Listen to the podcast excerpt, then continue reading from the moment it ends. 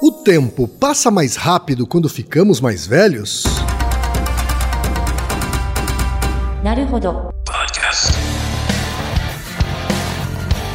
Bem-vindo ao Naruhodô, podcast para quem tem fome de aprender. Eu sou Ken Fujioka. Eu sou Altair de Souza. E hoje é dia de quê? Fúteis e úteis. Altaí, vamos para os recados da paróquia. Quais são? Número 1, um, vai no iTunes Store, dê 5 estrelas e faça o seu comentário. É Isso aí. Número 2, indique um episódio do Naruhodô para alguém que nunca ouviu o Naruhodô ou mesmo nunca tenha ouvido um podcast. Vamos aumentar o tamanho de nossa podosfera. E número 3, Altaí. Ah, O número 3 é sobre ajudar a manter o Naruhodô no ar, Altaí. isso aí. E para contribuir, basta usar o aplicativo PicPay e assinar o apoio mensal de 15 reais. São duas Coca Zero, querido ouvinte, querido ouvinte. Uma para Altair e uma para mim. E como assinante, além da nossa gratidão, você terá três coisas. Um, você terá acesso ao grupo secreto no Telegram, ou seja, assinante pode conversar com a gente com a comunidade de ouvintes assinantes. Dois, você terá vantagens especiais. Por exemplo, assinante recebe os episódios no grupo secreto do Telegram antes de todo mundo. E três, você receberá conteúdos exclusivos. Por exemplo, assinante recebe episódios que só são distribuídos no grupo secreto do Telegram. Então é isso. Baixe o aplicativo PicPay e assine o apoio mensal. Com o PicPay você ainda vai poder pagar boleto, transferir dinheiro entre amigos, recarregar celular, sacar o saldo em qualquer banco 24 horas sem taxa. E olha só, no primeiro mês de apoio ao Naruhodô, você ainda tem um cashback de 15 reais. Isso mesmo, você assina e recebe seus 15 reais de volta. Tá? Agradecemos desde já e participem, por favor. É isso aí. Antes da pauta, mais um recado. Naruhodô está abrindo espaço para os podcasts das Minas, porque representatividade é importante também na podosfera. O destaque de hoje vai para o podcast Apenã, comandado pela Ana Rosa. Ouça o recado que ela deixou para você, ouvinte do Naruhodô, e conheça o podcast Apenã. Oi, gente! Aqui é a Ana Rosa, do podcast Apenan. Nós somos um podcast de entrevistas e trazemos aqui pessoas incríveis, com quem debatemos temas importantes para o futuro que queremos construir. Nossos entrevistados trazem exemplos motivadores, sempre lembrando que é hoje que nós precisamos arregaçar as mangas para construir o amanhã que queremos. Apenan significa amanhã na língua do povo gavião parcategê. A diversidade está no nosso DNA bem como nossa preocupação com a sustentabilidade e com a nossa interação com a comunidade e tudo que nós podemos fazer para ter um impacto positivo na mesma. Vem conhecer nosso trabalho e aproveita para ficar de olho na hashtag Mulheres Podcasters e ver que tem muita mulher fazendo um trabalho muito bom nessa mídia. Apenas pensando o amanhã. E chegamos ao momento Alura, querido ouvinte, querido ouvinte. Eu sei que nessa época de isolamento social a gente é bombardeado o tempo todo com lives, webinars, cursos, e embora o senso comum tente nos convencer de que estamos em home office, a verdade é que estamos sendo forçados a ficar em casa e tentando trabalhar em meio a uma pandemia. Então, meu recado é: antes de mais nada, vá com calma e cuide de sua saúde mental. Dito isso, pode ser sim um bom momento para dar uma acelerada em sua carreira profissional. E é para quem estiver afim de fazer isso que eu quero falar aqui da Alura, a maior plataforma de cursos online do Brasil. Tem mobile, programação, front-end, infraestrutura de tecnologia, design, user experience, marketing digital, data science, inovação, gestão, tem para todos os gostos. E a Alura não é só uma plataforma. Ela é uma instituição de ensino, ou seja, ela garante a qualidade dos cursos que são produzidos por ela mesma. E funciona de um jeito muito simples. Você tem acesso a mais de mil cursos com uma única assinatura. Agora a vantagem: ouvinte Naruhodô tem desconto de 100 reais. Mas para ter esse desconto, precisa acessar a seguinte URL, anota aí, alura.com.br barra promoção barra Naruhodô. Repetindo, alura.com.br barra promoção barra Naruhodô. Altaí, temos e-mail de ouvintes, Altaí. São perguntas muito prosaicas, que acho que todo mundo já pensou, pelo menos já sentiu, e são relacionados com episódios anteriores que tivemos, é, dentro desse tema super interessante que é percepção de tempo. É, a percepção de tempo que acaba afetando a percepção de si mesmo, não é isso, Altair? E tudo em torno disso. Inclusive como entendemos a realidade, assim. pois é. A primeira mensagem até veio do Rodrigo Pereira. Eu conheci o podcast recentemente e eu já vi tantos episódios que perdi a conta. Sensacional, o meu preferido no momento. Estava ouvindo famigerado Naruhodô 135. Como eu sei que você é você e não eu? Que aí me veio a seguinte dúvida. Por que quanto mais velhos ficamos, mais temos a sensação de o tempo passar mais rápido? No meu pensamento seria porque todas as obrigações da vida adulta, contas que devem ser pagas principalmente, fazem com que não paremos e tiremos um tempo para relaxar. Ou teria algo a mais que aconteça conosco que faça com que tenhamos essa sensação? Temos também o e-mail do Luciano Longano, que é professor de música e técnico de estúdio. Ele fala de Indaiatuba, interior de São Paulo. Primeiro, gostaria de parabenizá-los pelo conteúdo, é tudo muito legal. Ao ouvir o episódio 110 sobre a volta mais rápida que a ida, que acaba falando da, das percepções de tempo, me lembrei de uma percepção que tenho já há alguns anos, que dividi com amigos. Digeri um pouco e que no fim ainda me intriga. Ao tocar um instrumento musical pela manhã, tive a impressão de que a mesma música soava mais rápida do que a se tocada à tarde ou no começo da noite. Nas rotineiras práticas instrumentais com metrônomo, essa percepção aumentou. Um dia comentei com um amigo sobre isso, um músico experiente, quando ele disse que tinha um show pela manhã. Ele respondeu espontaneamente: Poxa, é verdade, né? Por que será? Também comentei depois de muito tempo com um professor da faculdade de música, também músico experiente, que também sinalizou essa percepção. Aí eu percebi algo diferente. Durante quatro anos, eu fui responsável pela edição de gravações de voz para diversos formatos de áudio, como spots de rádio, audiobooks, materiais didáticos de línguas. Colega do Reginaldo, né, Otei? É isso aí. Com as diversas operações que tínhamos que fazer, acabei desenvolvendo uma percepção, acredito, mais precisa sobre intervalos de tempo pequenos da ordem de algumas frações de segundo até alguns poucos segundos. Eram coisas do tipo corrigir a homogeneidade de andamento no discurso falado a nível de sílaba, formava palavras com sílabas faladas avulsas, estabelecia tempos de repetição de trechos por um ouvinte enquanto o áudio continua correndo, dirigia esteticamente um ritmo de um discurso, etc. Em Indaiatuba, os semáforos têm um cronômetro à vista que conta o tempo de suas fases em segundos. Com o tempo, depois de uns anos, com essa ideia surgindo um pouco aqui e ali, para mim, claramente comecei a reparar que os segundos passavam mais rápido de manhã e de madrugada do que nos outros horários. E não seria algo do tipo, ah, comecei a ler os anúncios em volta e pá, acabou-se o minuto. Mas seria a percepção de cada segundo passando mesmo. E não interessava se eu estava indo viajar para a praia, indo para o trabalho, voltando de um show a pé, sem paciência, inspirado. Eu estou viajando Fiquei achando que o tempo passa mais rápido de manhã. Desculpe pelo textão, procurei ser objetivo. Um abraço. Um abraço também para você, Luciano. Isso aí, abraço. Finalmente o e-mail do Diogo Souza, que é designer de experiência do usuário, né? o famoso UX, fala do Rio de Janeiro. Olá a todos do Narodô, o melhor podcast do Brasil. Olha lá, obrigado pelo elogio, obrigado. Diogo. Sou muito fã de vocês e ouço ao menos um episódio todos os dias entre a ida ou a volta do trabalho. E percebi até que fiquei mais culto depois que conheci o Naruhodô. e estava refletindo sobre o seguinte: a maioria das pessoas compartilham de uma percepção de que o tempo passa muito rápido e vivem dizendo coisas do tipo: o fim de semana passou rápido, fim de ano é comum escutar que o ano voou, que o mês passou rápido e coisas do tipo.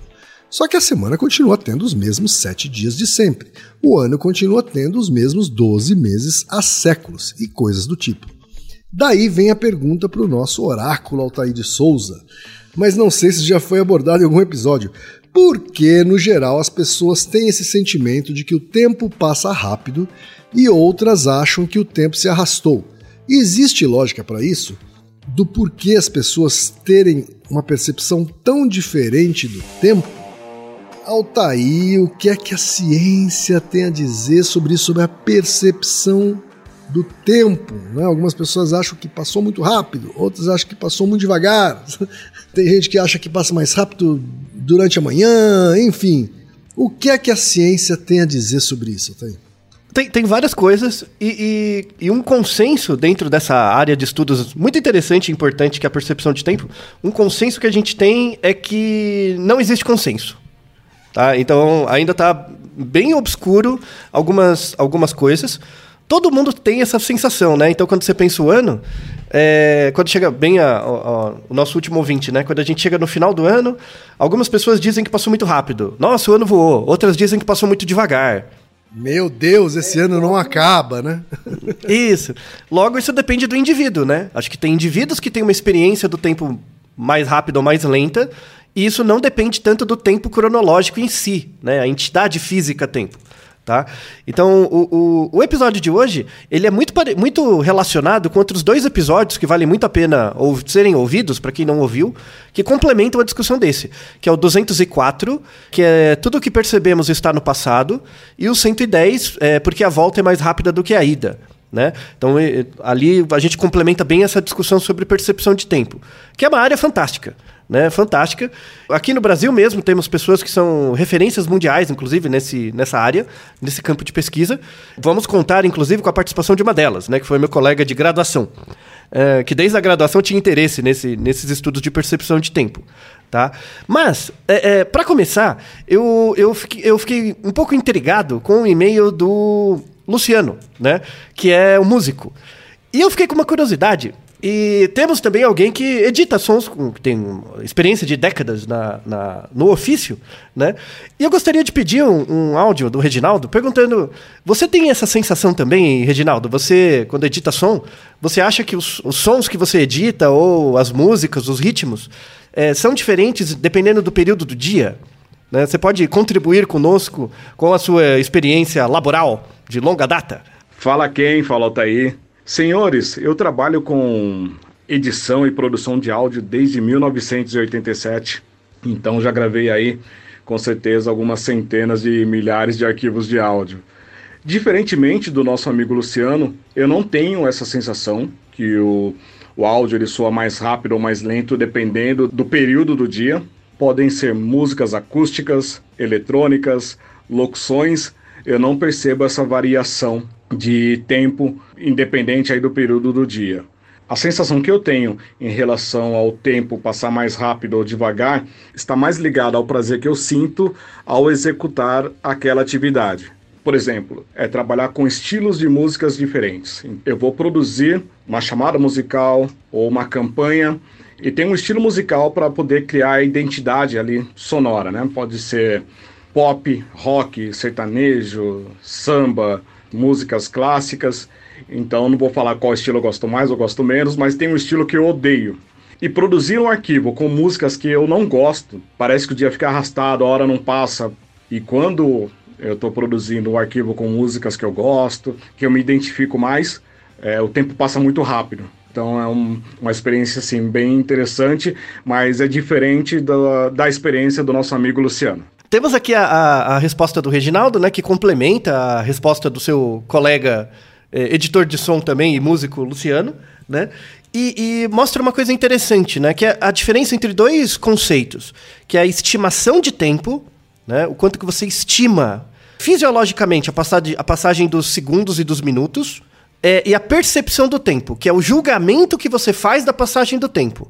Então, assim, do mesmo jeito que as emoções, a gente tem é, é, da, da, da diferença que a gente já explicou em episódios anteriores, que a diferença entre afeto, emoção e sentimento, esses três níveis, a gente tem na percepção de tempo também três níveis. A gente tem a estimação de tempo, que é algo físico mesmo, né?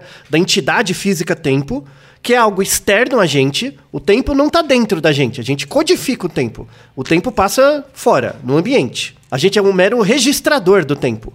Né? A gente não produz tempo.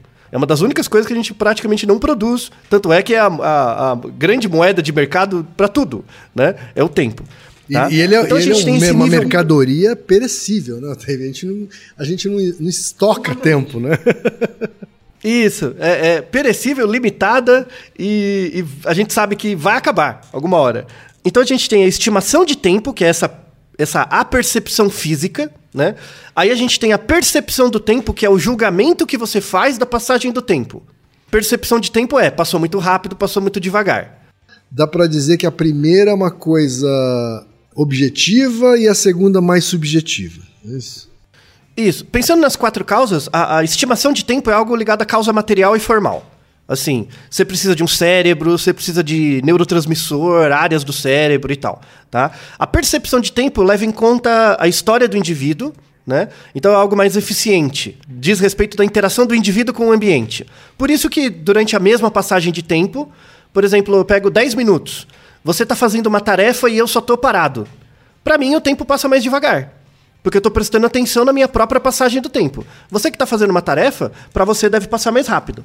Então, isso diz respeito à percepção do tempo. E depois tem o sentimento do tempo. O sentimento do tempo é mais que o julgamento. É como que você se observa em função do tempo.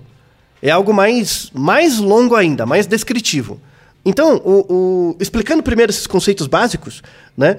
Tem um, um, pesquisador assim que ele, ele conseguiu fazer, dar uma ordem na, na cozinha, porque a, a, a, discussão sobre percepção de tempo, estimação de tempo, é uma coisa que vem desde os gregos, enfim.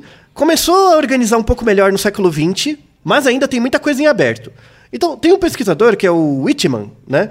Que ele. ele eu vou deixar vários artigos na descrição, alguns, muitos dele, é, que ele fez um, um, uma coisa compreensiva do processamento de tempo, tá? Ele é bem didático, assim, para entender. Então, quando você pensa em processamento temporal, a primeira fase você chama de nível funcional. O processamento de tempo funcional é ligado à estimação de tempo. Então, como o seu cérebro codifica os segundos, os minutos e tal. Então, ele descreve que, assim, por exemplo, você, mesmo sem perceber, você, quem fujoca, mesmo sem perceber, você consegue discriminar dois estímulos que estão a 200 milissegundos, por exemplo, que é uma passagem de tempo muito pequena. Então, um, um sonzinho faz plim, o outro plim, você consegue perceber que são dois sons diferentes, tá? Se eu começar a diminuir esse delay, né, entre os sons, vai chegar uma hora que o delay está tão pequeno que você percebe que é um som só. Não tem mais diferença. É, isso, isso diz respeito a um nível funcional do processamento de tempo. Então tem um período máximo que a gente discute se quanto é esse período no Naruhodo 204. Quanto é esse mínimo. Então ele, ele descreve que a gente tem pequenos blocos de percepção. Sabe um, um filme que o filme vai passando, o filme não faz uma. É que assim, na nossa cabeça o filme é contínuo. Mas na verdade o filme são vários cortes várias imagens alinhadas, que quando você coloca elas numa certa velocidade dá a sensação de fluidez. São várias, várias imagens estáticas, na verdade, né? São Exato. uma sequência de imagens estáticas, né, que por causa da velocidade com que você as visualiza dá a sensação de movimento, né? Isso. E, e, e a descrição, né, que se tem é que no nível funcional a gente tem esses pequenos bloquinhos de percepção de tempo que quando você está abaixo desse bloquinho, você, não, você acha que é uma coisa só. Quando você está acima desse bloquinho, você consegue separar em duas entidades. Uhum. Então, isso acontece com a visão também, por exemplo. Então, quando eu coloco uma bolinha e eu coloco duas bolinhas perto, você consegue perceber que são duas bolinhas. Mas quando eu vou colocando elas muito, muito perto, você vai começar a ficar com a sensação de que elas são muito uma só. Ou quando, você, quando elas estão de fato muito perto, ou quando você está muito longe delas. Verdade. Né? Então, tem, Existem esses bloquinhos de percepção básicos. Isso é um nível. O segundo nível, que não é o funcional, é chamado nível da experiência. Então, aí é, é, não é só uma coisa fisiológica. Aí já depende um pouco da sua linguagem. Aí não são mais blocos de percepção de tempo ou de processamento de tempo. São janelas. Eles chamam de janela temporal. Então, a janela temporal é uma base logística para a representação consciente do seu estado atual. Então, por exemplo, a gente está conversando aqui, né? Então, o tempo está passando. Sim. Independente da gente estar tá conversando ou não, o tempo está passando. Quando você é, é, você está o tempo inteiro atualizando dentro da sua cabeça que você é você mesmo. Então, de quanto em quanto tempo você precisa se atualizar de que você é você mesmo, né? Será que tem um período mínimo? A ideia é que tem. Tem esse período mínimo de, se, de, se, de autoatualização. Você está dizendo que a gente está fazendo isso inconscientemente, assim. O tempo todo a gente está checando, o tempo todo, isso. conferindo que a gente é a gente mesmo. É, é, que você é uma entidade que está processando uma informação que você acabou de processar, e por causa disso você está processando o que você acabou de processar do processamento, e a coisa vai. Tá. Né? Tem uma, uma linearidade, né? Tem uma linearidade. Você transformar esses pequenos blocos de percepção, dando uma continuidade para eles, para eles virarem uma janela temporal. Essa janela temporal, ela te ajuda a, a ter a sua autopercepção. Então, é, é porque assim, em português a gente perdeu essa declinação, esse tempo verbal, mas ela é muito importante. A gente tem o, o passado, né? Tem o futuro, tem o pretérito mais que perfeito, pretérito imperfeito e tal, né? Tem o futuro do pretérito, o futuro perfeito, mas tem, tem uma declinação que vem do latim que a gente perdeu, que é, é tipo o futuro próximo. Então tem assim, o estar, o estarei, o estando e tem o estante. Estante. O estante é o estar estando. Sabe? Você estar estando o tempo todo. É um futuro mais próximo de você. Certo. Sabe? Então, isso tem no latim, tem no alemão, mas não tem em português. O estar estante, o estante, né? É um tempo verbal ligado a essa janela temporal. Que é você estar o tempo inteiro em movimento. Quando você se percebe, é porque você está em movimento. Problemas no nível experiencial de processamento de tempo, a gente começa a ver em pessoas mais idosas, principalmente pessoas com Alzheimer, né? É, que elas começam a ter lapsos de memória, né? Ela começa a ter fugas de memória. Então, é, é, durante o dia ela esquece quem ela é, onde ela está. Isso é uma perda no, no cérebro, aí tem áreas para isso, mas prin- principalmente ligados aos gânglios da base, né, no cérebro, que é a- a- o cérebro já não está funcionando muito bem naquela área e você perde as suas janelas temporais. Então é como se fosse você, você, você, você, de repente, opa, engasgou. Aí volta, você, você, você, dá, dá uma engasgada. E aí quando dá essa engasgada, você lembra da engasgada. E aí dá essa sensação de você ficar perdido. Então você tá o tempo inteiro sabendo que você é você. De repente dá essa despersonalização. Por 20 segundos. Tipo, quem sou eu? Por que, que eu tô usando essa roupa? Onde é que eu tô? Aí de repente volta. Sim. Né? Só que aí quando, quando você volta, você volta com a memória de que você tinha se perdido. E aí vai ficando cada vez mais confuso. Então, por, por isso que, por exemplo, Alzheimer é uma, é uma, uma condição muito, muito triste, assim, para um indivíduo. Porque ele vai percebendo a deterioração dessas janelas temporais dele, aos poucos. E principalmente para os próximos, né? Para as pessoas que estão próximas. Por isso que você fala uma coisa, a pessoa esquece e perde, porque às vezes a, a informação que você coloca está numa janela temporal que a pessoa perdeu. É, isso tem a ver com esse segundo nível de processamento temporal. Tá? E tem um terceiro nível, que é a continuidade da experiência. Então, assim, você tem pequenos blocos de percepção, esses bloquinhos se organizam num filme que seria as janelas temporais, Tá. e esse filme acontece num enredo. Né? Esse filme tem uma história. E essa história é a continuidade da sua experiência. Que é, por exemplo, hoje quem você tem uma certa idade, quando você tinha 20 anos, era um outro quem. Que não é mais acessível, só é acessível pela sua memória Sim. ou pela memória de pessoas que te conheceram. né? Verdade. Ou, por, ou por registros fotográficos e em vídeo também, né? Isso, vídeo, é. Ma- Mas, como é que você mantém na sua cabeça o quem de 20 anos? É porque existe uma, uma continuidade da experiência. né? Verdade. Que vai se modificando pelo presente também. Então, o- o- algumas pessoas dão eh, eh, essa ideia de continuidade da experiência, dão um nome mais cotidiano, que é a ideia de memória de trabalho. Por exemplo, Kim, hoje você tem reuniões, você tem várias atividades. Tudo bem, às vezes você confia numa agenda, mas em geral você tem uma ideia, mais ou menos, do que você vai fazer hoje. Né? Como é que você consegue isso? Como é que você consegue saber isso, lembrar disso e saber que é você? Porque tem uma continuidade da sua experiência. Você se projeta no futuro a partir da informação que você tem hoje. Certo. Tá? Então, você pensar processamento temporal é, é meio como pensar nos átomos que formam moléculas, e as moléculas formam aminoácidos, e aí faz parte de um sistema maior. Sabe? Certo. Tem uma ligação com a química, com a bioquímica, é, é bem interessante. Tá? Essa, essa ideia de processamento temporal. É bem mais sofisticado do que eu imaginava, hein, Otávio? Muito, não, muito, interessantíssimo. Vale muito a pena ler os textos clássicos do William James sobre isso. Né? É que o, o- essa descrição agora é artigos de 2015, 2016. Mas o William James já tinha uma sensibilidade muito boa sobre a percepção de tempo, que ele chama de presença mental. Você projetado no presente instante e no futuro é a sua presença mental, o William James fala. Tipo, como é que você se mantém presente? No tempo. Co- Como que o cérebro faz isso? Né? Ele tinha é, é, teorias muito interessantes. A, a fenomenologia nasce disso. Há uma área, não só da psicologia, mas também da fenomenologia, nasce disso. Como é que você se mantém instante no tempo? Né? Instante mesmo, nesse movimento fenomenológico. É um fenômeno. Então, como é que você se projeta no futuro? Você não está no futuro, mas você se projeta. Onde que está essa entidade projetada no futuro? Está na sua mente. Mas como? Né? É como se fosse um holograma, é como se fosse um filme que você vê. Tipo, eu posso assistir um filme que me, que me coloca no futuro. O filme é no ano 2100. Uhum. Né? Esse filme é uma forma de se projetar no futuro. Então, na nossa cabeça tem um filme, né? Muita gente delibera sobre isso. Co- Como que isso acontece, né? Desde o William James, o Russell e uma galera da fenomenologia discute isso, tá?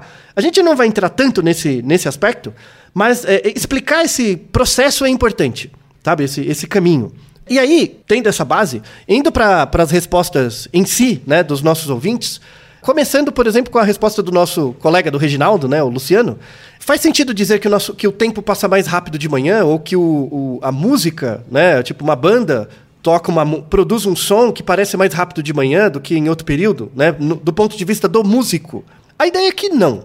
A ideia, assim, a gente não tem muita evidência, não tem muitos artigos que falam especificamente sobre isso. Mas um, um bom palpite é que, assim, Imagine que todos os músicos achassem que a música fica mais rápida de manhã. Quando você toca uma música, ela- o ritmo dela parece mais rápido de manhã.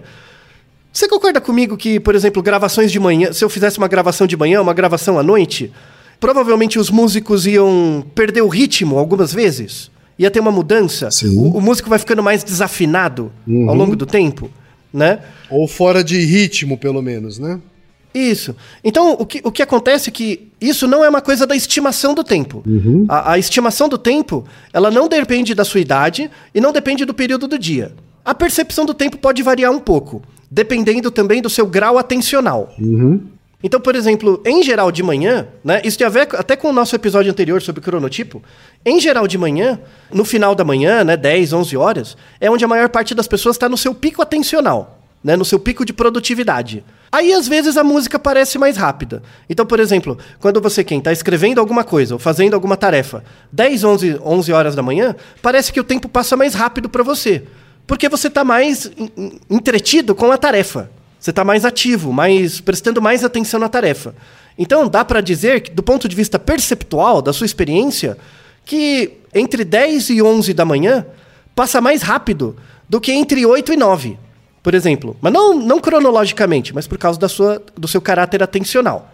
Então, assim, respondendo a pergunta do nosso ouvinte músico, você tem a percepção. Faz sentido pensar que você tem a percepção de tempo um pouco mais rápida de manhã, mas isso tem a ver com a sua disposição, com a sua motivação para fazer o que você está fazendo.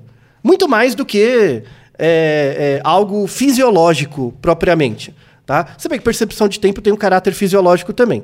Essa ideia né, de quão rápido o tempo passa quando pensamos sobre eventos. Essa ideia, de, essa definição de percepção de tempo. O quão rápido o tempo passa quando estamos pensando sobre eventos. Quando você está pensando no seu trabalho, você está pensando no seu trabalho, que são os eventos. Você não está pensando no tempo. Você não está prestando atenção no tempo. Verdade. Você está prestando atenção nos eventos. Uhum. Aí tem a ver com o exemplo que ele mesmo colocou. Quando você vai no semáforo e o semáforo tem um cronômetro que vai diminuindo, você não está prestando atenção no tempo, você está prestando atenção no cronômetro. Verdade. Que é a pista. E aí o tempo parece mais rápido. Quando tá só lá o farol vermelho, você fica meio ansioso lá, pô, abre logo, tá demorando muito. Por quê? Porque você tá prestando atenção no seu relógio interno. E, e você não tá prestando tanta atenção na pista externa. Então, é, é muito interessante, né, essa, essa, essa, essa questão. Outra coisa interessante, que é o nosso último ouvinte, né, que fala, ah, o, te- o- o fim de semana passou rápido, o ano voou, coisas do tipo, né? Isso tem a ver com duas métricas, né, que a gente tem que, que foram desenvolvidas ao longo das décadas, duas métricas que a gente usa para avaliar a percepção de tempo. Uma, uma delas é o sentimento, então é, é você inteiro falando, tá? Então não é algo fisiológico, tá? Então, em geral, quando eu vou estudar estimação de tempo, que é milissegundo, pouco tempo, eu tenho que pôr um eletrodo na sua cabeça. Eu, eu não dependo do seu relato verbal, tá? É uma coisa bem fisiológica. Certo. Quando eu vou estudar percepção de tempo, é algo mais perceptual. Eu posso pôr uma régua, eu posso pôr uma bolinha piscando depois outra. É uma coisa mais ligada a um jogo, assim. Quando eu falo de sentimento do tempo, aí eu sou o julgamento todo. Aí depende do relato verbal. É o que você está experienciando ao todo. As duas principais métricas de sentimento do tempo é o sentimento de pressão do tempo. Então, por exemplo, quem? De 0 a 10, agora. O quão pressionado você se sente pelo tempo? Eu não, te, não tô nem te dando a definição, quero que você responda com o coração. Então, a de Hoje. 0 a 10, sendo 0 nada, Agora, de- sendo zero nada e 10 muito, o quanto você se sente pressionado pelo tempo? Agora, nesse momento, algo entre 6 e 7. Então, o, o que, que seria essa pressão do tempo? Um personagem que lembra muito a pressão do tempo é o do Alice no País das Maravilhas, o relojoeiro, o coelho. Aham. Sabe? Tô atrasado, tô atrasado, Sim. tô atrasado, sabe? Isso é a pressão do tempo. É você sentir, ai, não vai dar tempo, ah, e tal, essa coisa. É, é- é o sentimento de pressão do tempo. Outra coisa é o sentimento de expansão do tempo. O quanto que o tempo alonga, o quanto que ele parece moroso, passa devagar. Né? Aí tem o exemplo do semáforo. Quando você está num semáforo sem um reloginho, você tem uma- uma- um sentimento de expansão do tempo. Falar, ai, minha nossa, não passa. Sabe? Uma coisa meio chata. Então, quem está no ambiente escolar passa muito tempo, muito por isso. Quando chega perto da prova, chega perto da prova, tá com um sentimento de pressão do tempo alta. Ai, meu Deus, a prova, não estudei, agora ferrou. Quando tá no meio da aula, né, que, que era a hora que devia estar estudando, desgraçado, não tá fazendo nada. Ai, meu Deus, o tempo não passa, a aula não acaba. É que a expansão do tempo está maior. Então a gente tem esses- essas duas métricas, né? Elas são muito utilizadas. Isso dá para responder é, para o nosso último ouvinte, né? Por que, que no final do ano algumas pessoas falam que o tempo passa muito rápido e outras falam que passa muito devagar? Depende do, do situacionalmente o quanto que o indivíduo se sente pressionado pelo tempo ou não. Ou quanto ele acha que o tempo está expandido ou não.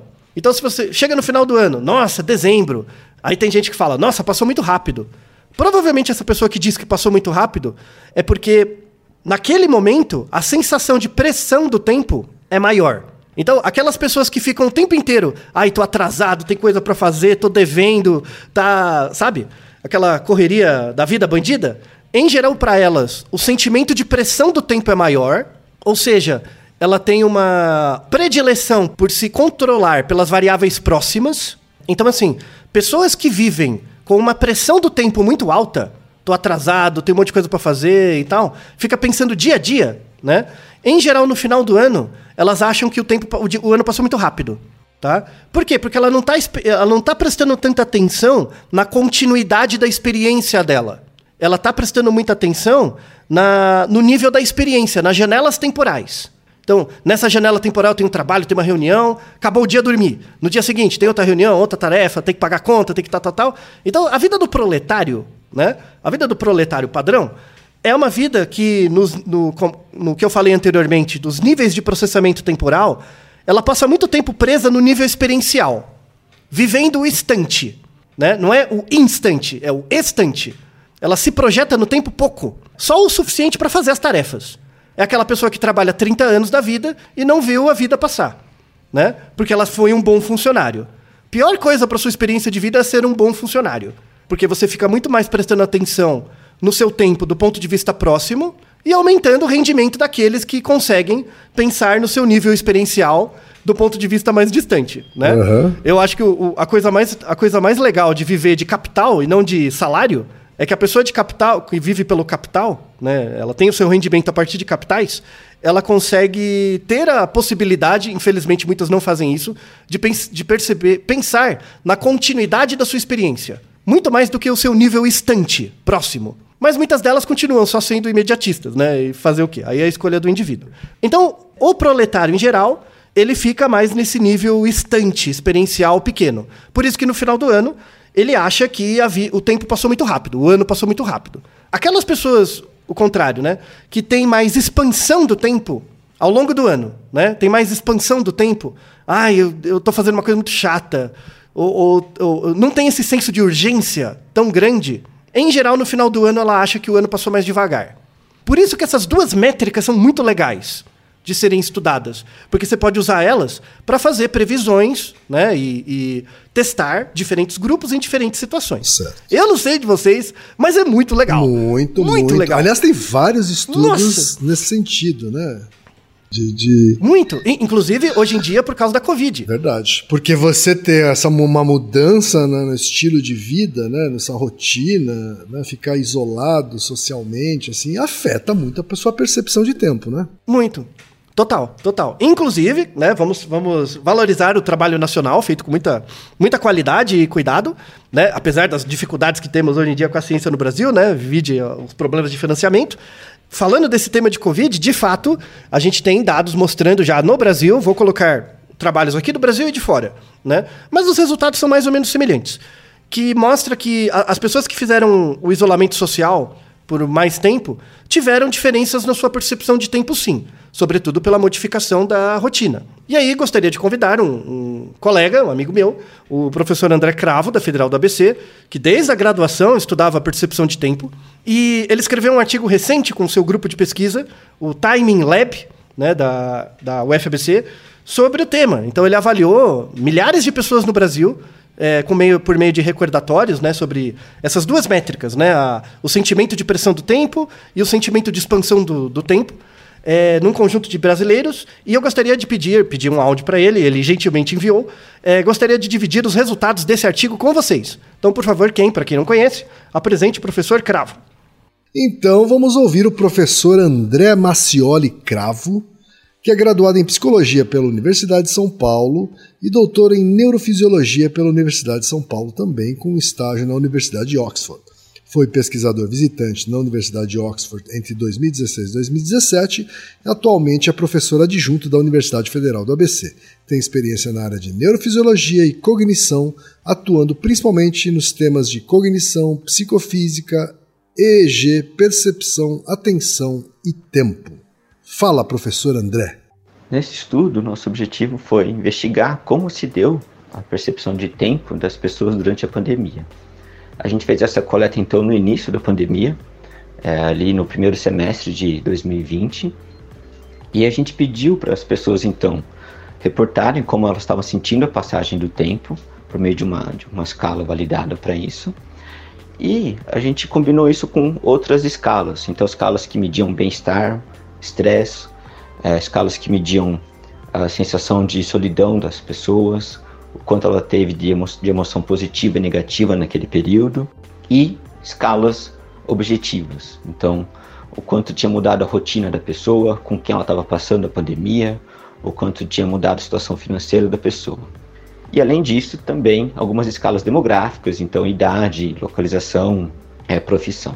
A gente fez isso de duas maneiras diferentes. Então, no primeiro momento, a gente coletou dados de muita gente, né, milhares de pessoas, para ter uma ideia como elas tinham passado ali os primeiros meses da pandemia. E a gente convidou essas pessoas para é, atualizarem a sensação que elas tinham a cada semana. Então, a gente fez uma coleta com de é, 10 é, semanas mais ou menos é, durante a pandemia para ver como essas diferentes escalas se correlacionavam, evoluíam juntas ou não. De maneira geral, o que a gente encontrou é que parece que o tempo expandiu durante aqueles primeiros meses da pandemia e que alguns fatores que estavam bem correlacionados com essa expansão eram é, o quanto a pessoa estava se sentindo sozinha, o quanto a pessoa estava de emoção positiva e negativa. Então, de maneira geral, quanto mais emoções negativas e menos emoções positivas a pessoa tinha, e quanto mais sozinha a pessoa se sentia, é, maior a sensação que o tempo estava se expandindo do ponto de vista demográfico, a gente viu que a idade também tinha uma certa correlação. Então, pessoas mais jovens estavam sentindo que o tempo estava passando mais devagar na pandemia do que as mais velhas. Agora, a questão da idade, é, é importante ressaltar que esse foi o resultado que diferentes grupos acharam coisas diferentes. Então, a gente encontrou né, que os mais jovens sentiram mais, outros grupos encontraram que os mais idosos sentiram mais, e outros grupos não encontraram relação nenhuma. Então, esse resultado que ainda não está bem claro o que está acontecendo. Por outro lado, acho que o resultado principal, né, então essa sensação de o tempo passar mais devagar, quando, quanto mais triste a pessoa estava, quanto mais sozinha ela se sentia, quanto menos feliz ela se sentia, esse é um resultado que outros grupos durante a pandemia também encontrou e parece um resultado bem consistente. Interessantíssimo esse estudo aí do professor André, hein? Pois é. Antes de mais nada, é importante agradecer a, a, as pessoas que participaram desse estudo, que semanalmente, durante um longo período, teve, tiveram que responder os questionários.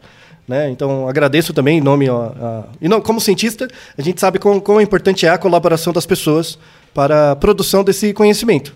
Tá? Então, obrigado né, também.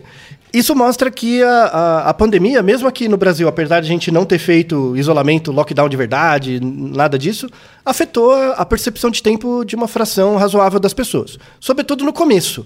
Né? Depois foi sendo atenuado o efeito E uma coisa muito sólida, né, que, que se viu como efeito, é o efeito de alongamento do tempo. Né? Então, como você tinha que ficar muito tempo em casa é, é, e quebrou um pouco a rotina da maior parte das suas tarefas, o tempo passava mais devagar no começo. E é por, por isso que surgiu esse o meme, né?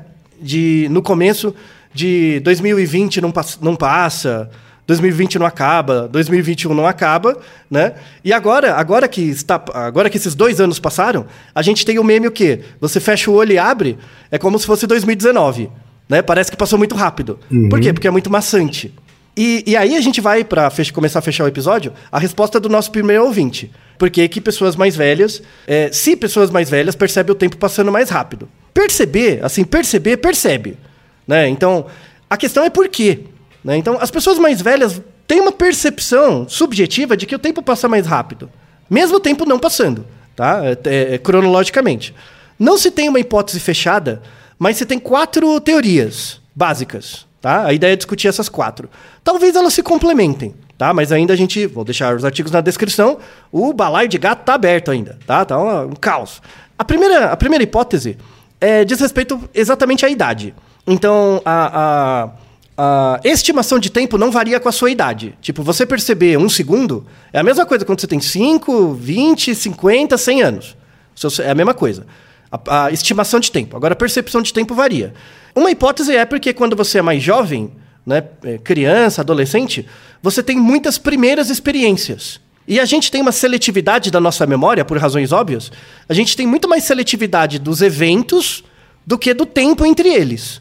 Então, por exemplo, quem? Você lembra do seu primeiro dia na escola?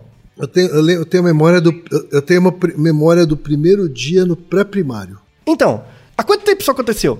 Muito tempo, não é? Aconteceu há muito, muito tempo. Mais especificamente há 45 anos. Isso, mas, mas é vívido, não é? Por exemplo, você lembra de alguma coisa quando você tinha 30 anos? De uma forma tão vívida, já é muito mais difícil. É, já é mais difuso, assim. Isso, então. Então você lembra a, a, primeira vez que você foi na escola, você lembra, a, a sei lá, o primeiro jogo que você fez, eu, o, eu lembro onde eu estava. É, eu lembro onde eu estava na, na, no dia do, no momento da, das torres gêmeas sendo atacadas. Isso. Então, e faz quanto tempo isso? Foi 2001, faz 20 anos. 21 anos, uhum. né? Ou seja, a gente tem uma seletividade maior para os eventos do que para o tempo entre os eventos, uhum. né? E quando você é pequeno, em geral você passa muitas, muito mais por primeiras vezes. Né? E aí você retém essas informações muito mais. E é por isso que o tempo passa mais rápido quando você fica mais velho, porque em geral as coisas que você vivencia são reedições de coisas que você já vivenciou. Então você não tem esse, essa, esse burst né, de, de emoção. Né? Inclusive, tem uma coisa interessante do artigo do Cravo que eu gostei, uma frase do começo do artigo, que fala que a emoção é um aspecto crucial de como o tempo é sentido. Uhum. Né? Parece meio prosaico, mas não é. Assim, a emoção é um aspecto crucial de como o tempo é sen sentido, não percebido. Percepção é o cérebro, mas sentido, né? experienciado. Então, a, a emoção que você sente naquele momento tem muita associação com o, o evento né, e a memorização dele, independente de quando foi. Essa é a primeira hipótese. A segunda hipótese diz respeito à proporcionalidade do tempo de vida. Então, por exemplo, é, se você pega uma pessoa com 10 anos, né, um ano para ela representa um décimo da vida dela. Então, proporcionalmente, um ano de vida é muito tempo, com base no, sua, no quanto tempo você tem. Né? Se você tiver 80 anos, um ano já não é tanto assim. Né? Então tem essa questão de proporcionalidade entre a quantidade de, de tempo de vida que você tem em relação ao tempo que você está experienciando. Eu não sei se você já parou para pensar nisso, mas cada minuto que você passa a mais da sua vida, ele significa cada vez menos. Porque Verdade. você viveu muitos minutos para trás, uhum. né? Proporcionalmente, né? É muito interessante. Então, para a gente que é mais velho, por exemplo, eu, eu acho que eu, eu, acho que eu vou bugar você agora aqui. Não sei se você já parou para pensar nisso. Você já parou? Ó, a gente está em 2022, certo? Né? Sim. 2022. Você já parou para pensar que não existem mais cachorros do século XX? Não existe. É verdade. Todos os cachorros do século XX morreram. Uhum. Não existe um cachorro com 22 anos. Não existe. O Totó Matusalém não, não dá, velho. Já passou do Guinness. O cachorro que viveu mais tempo viveu um pouquinho mais que isso. Tá? Então, não. Não existe. Já, já parou pra pensar? Não existe mais pessoa, cachorro do século XX, velho. É tudo cachorro do século XXI. Na verdade, você vai pegar uma pessoa que nasceu nos anos, nos, nos anos 2000, o pirulão tem 22 anos já, 21, né? É uma vergonha, Uhum. um disparate, né? Isso tem a ver com a proporcionalidade do tempo de vida, é a segunda hipótese. Por isso que o tempo passa mais devagar pra gente, né? Você olha lá o filho de sei lá quem, que é o filho do seu irmão, sei lá que você não vê há muito tempo seu, seu- tio, Uhum. você lembra do moleque como se fosse um bebê, agora tá na faculdade fazendo doutorado. Verdade. Pô, o que aconteceu? né? Então, é, é- é isso. O, o- a terceira hipótese é chamado telescoping, né? O teles, telescopar, né? Fazer um telescópio, né? Ou seja, telescópio você olha coisas grandes, é, coisas que estão muito longe, Sim. né? É, que isso tem a ver com uma coisa que você falou, falou Ken. É, a gente subestima, de- de- é, a gente subestima o tempo dos eventos quando, ele é- quando eles são importantes. Então, o- a queda das Torres Gêmeas tem 20, 21 anos, né? Você lembra do filme Titanic? Sim. Você lembra que a galera. ti- Tinha gente que assistia 10 vezes o filme Verdade. Titanic? Isso, isso ficou muito na minha memória. Tinha gente que assistia 10 vezes, saía da cena do filme e entrava na fila de novo. Uhum. Eu, eu não entendo. Eu nunca vi o filme inteiro. Né? Esse filme é de 97, ele tem 25 anos. Né? Sim. É muito tempo. Tipo, eu, eu, eu, jogo até hoje. Tem o Street Fighter. Street Fighter 2. Uhum. Né? É um jogo de 91, tem 31 anos o jogo. É terrível. Você lembra do acidente da Challenger? Lembro, lembro. O ônibus espacial que explodiu lá no meio de todo mundo vendo? Sim. Foi em 1986. 86, quem? Faz 35 anos a parada. Misericórdia. A, a morte do Ayrton Senna, que muita gente lembra, foi em 94, faz 28 anos. Uhum. Né? Pra muita gente, tá no livro de história só, né? Sim. A gente é história, quem? A gente tá ficando velho, a gente é história. Verdade, verdade. Estamos ficando velho rapidamente, Altair. Pois é. Pe- pelo, menos, pelo menos pensando do ponto de vista da historiografia dos cachorros, a gente é um ancestral. Aham. A gente conhece cachorros do século passado. Então, o- outras pessoas não. né? Os cachorros em si vão contar a história deles, vão perguntar pra gente. Pra que pra gente? Que vive, que a gente conhece cachorros do século passado. Como eram os totós do século passado? Né? É, o cachorro agora não sabe. Né? É, então, é uma coisa fantástica. E a última, a última hipótese, é mais ligada a uma causa material que tem a ver com um neurotransmissor específico, que é a dopamina. É, é- é bem interessante. A, a- a dopamina, ela é um neurotransmissor, tem várias funções, mas ela é ligada muito ao comportamento motivacional, né? Tipo, de, de você teve algum ganho, algu- alguma coisa aconteceu com você, a, a- a sua dopamina aumenta. Tá? Não tem nada a ver com esses negócios de jejum de dopamina. A gente fala depois de um outro episódio mostrando que isso é uma redução muito mal feita assim, da, da experiência comportamental. Mas a, a, a gente já tem alguns artigos com, com experimentais mostrando assim que quando você tem uma redução de dopamina, muda a percepção de tempo. Tá? Tem um artigo da Science, que é o clássico, e ele foi reproduzido depois, em 2016, que é feito com um ratinho. Né? Você treina o ratinho para ele perceber um intervalo de tempo de um segundo e meio. Então você toca um sino, né? E depois de um segundo e meio, toca de novo. E aí você ensina esse período de tempo, né, para o ratinho. Com base em, em pareamento, é, é tranquilo de fazer isso. E aí o ratinho consegue identificar quando um certo período é maior ou menor que um segundo e meio, né? Ele consegue, com base nessa régua, ele consegue julgar. Falou, beleza, né? E aí eles pegaram ratinhos e deram um aumento de dopamina neles. O que acontece quando você aumenta a dopamina do rato? O intervalo fica mais longo. O intervalo aumenta. O rato passa que, acha que o tempo passa mais devagar, né? Quando o intervalo é mais longo, quando, com a- o mais dopamina. E quando você aus- é, tira a dopamina, né? Você reduz a quantidade de dopamina, ele acha que o tempo passa mais rápido. Tá? É, então é interessante. Isso, isso ajuda a explicar de forma teórica, por exemplo, no caso do Parkinson. Né? Pessoas que têm Parkinson, porque afeta a dopamina, afeta principalmente o- os gânglios da base e tal, tem uma desregulação da dopamina. Isso afeta a percepção de tempo. Né? E aí tem, tem um pessoal que fica usando, que quer usar testes de percepção de tempo para avaliar Parkinson precoce. Muito antes de desenvolver o comportamento motor do Parkinson, será que por testes de percepção do tempo dá para ter uma ideia? E aí começar a tratar antes para prolongar a, a qualidade de vida das pessoas né, com Parkinson? É muito legal, muito legal. Né? Se, se conseguirem, né, a gente consegue finalmente é, é, responder essa pergunta, assim, de se pessoas mais velhas veem que o tempo passa mais rápido. Por quê? Quanto- conforme seu tempo é, conforme você vai ficando mais velho, naturalmente sua quantidade de dopamina no cérebro diminui. Então, uma, uma parte da, do quebra-cabeça é: você vai ficando mais velho, vai tendo mais dopa, menos dopamina, logo o, o tempo passa mais rápido, tá? Então, assim, só para só pra deixar claro, né? Quanto mais dopamina você tem no seu cérebro, mais rápido o tempo passa, né? É igual você tá fazendo uma tarefa que você gosta muito. Você faz, faz, faz, faz, de repente, nossa, já acabou? Né? O tempo passa mais rápido porque tem muita dopamina. Pá, O tempo tem mais dopamina, rápido o no tempo passa mais sentido. arrastado. É, o tempo passa mais rápido no sentido de percepção, né? Você tem a percepção Motivacional. de que o tempo está passando mais rápido.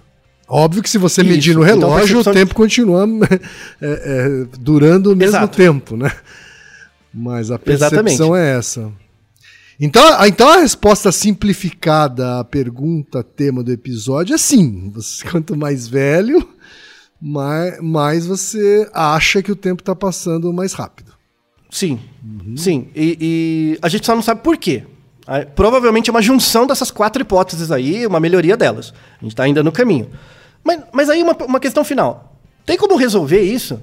Tem como. Pô, a gente tá ficando mais velho, né? Então parece, sei lá, eu, eu, eu lembro de uma viagem que eu fiz. Aí eu paro pra pensar, essa viagem foi há 10 anos. né? sim. Então, é, é, por exemplo, quanto mais velho você é, mais rápido você acha que passou a última década pra você.